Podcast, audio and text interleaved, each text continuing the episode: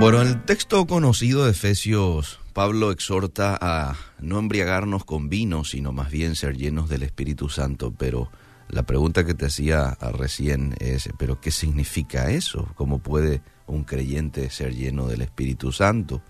¿Cuáles son las evidencias de esa llenura? Esas son preguntas que uno se hace y que merecen ser respondidas, ¿verdad?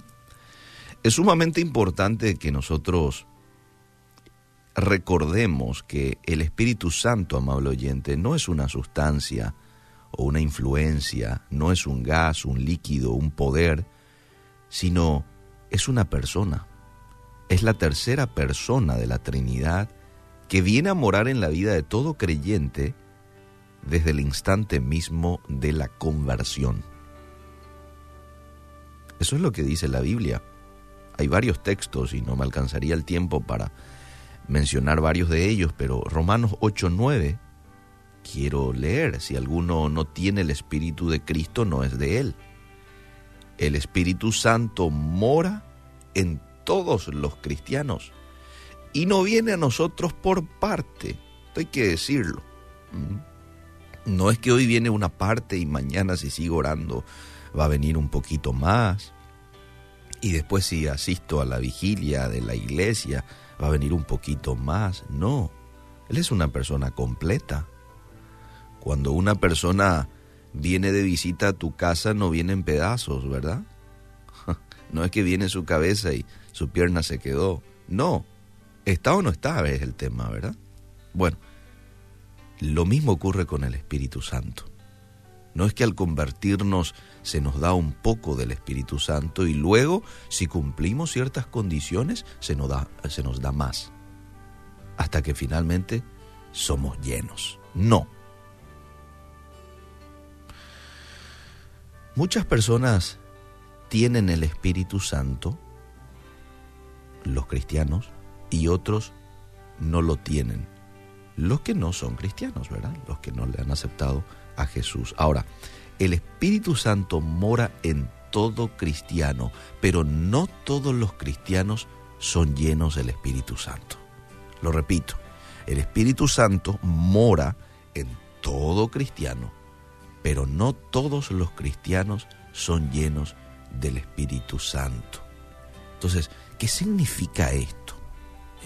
¿Qué significa que no todos sean llenos? Entonces, ¿qué significa ser lleno del Espíritu Santo? Bueno, muchas veces la escritura usa la expresión ser llenos de y lo hace para señalar la condición de alguien que está siendo controlado por algo. Hay dos textos que quiero mencionar. Uno se encuentra en Lucas 6, 5.26, eh, en donde menciona a un grupo de personas que se llenaron del temor al ver a Jesús sanar a un paralítico. Está en Lucas 5:26. Después lo puedes leer con mayor detenimiento. Y luego está Lucas capítulo 6, verso 11, en donde se dice de los fariseos que se llenaron de furor contra Jesús porque Jesús sanó en el día de reposo a un hombre que tenía seca una mano. Entonces dice, fueron llenos de furor. No es lo mismo sentir miedo o ira que estar lleno de miedo o de ira. Son dos cosas distintas. Uno puede de tanto en tanto sentir ira o sentir miedo, pero estar lleno de esto son experiencias distintas. Una persona llena de miedo está controlada por el miedo. El que está lleno de ira ha sido controlado por la ira, al punto de que puede llegar incluso a hacer locuras. Entonces, ser lleno del Espíritu no es otra cosa que ser controlado por el Espíritu que mora en nosotros. Entonces, parafraseando el texto de Efesios 5:18, permitíme parafrasear y hacerlo bien claro para que entendamos todos, ¿verdad? Dice, no se dejen dominar, no se dejen controlar por el vino, en lo cual hay disolución. Antes bien, sean controlados, sean dominados por el Espíritu. De la misma manera como el vino domina, controla al que está embriagado, bueno, así también ustedes déjense controlar, dominar, pero no por el vino, sino por el Espíritu Santo. Es interesante que la bebida, este, el alcohol, el vino, afecta la mente, afecta el corazón, la voluntad, y asimismo debemos ser afectados por el Espíritu Santo. Nuestra mente, nuestro corazón, nuestra voluntad. Esa es la similitud entre la borrachera y la llenura del Espíritu Santo. Yo puse aquí una pregunta más a esta reflexión porque quizás alguien pregunte del otro lado, ¿y cómo soy dominado por el Espíritu Santo? Si ser llenos del Espíritu Santo significa dominio del Espíritu Santo, entonces ¿cómo soy dominado por el Espíritu Santo? Y puse aquí tres maneras de ser dominados por Él. Número uno, anhelar y determinarte fervientemente a ser dominado por Él.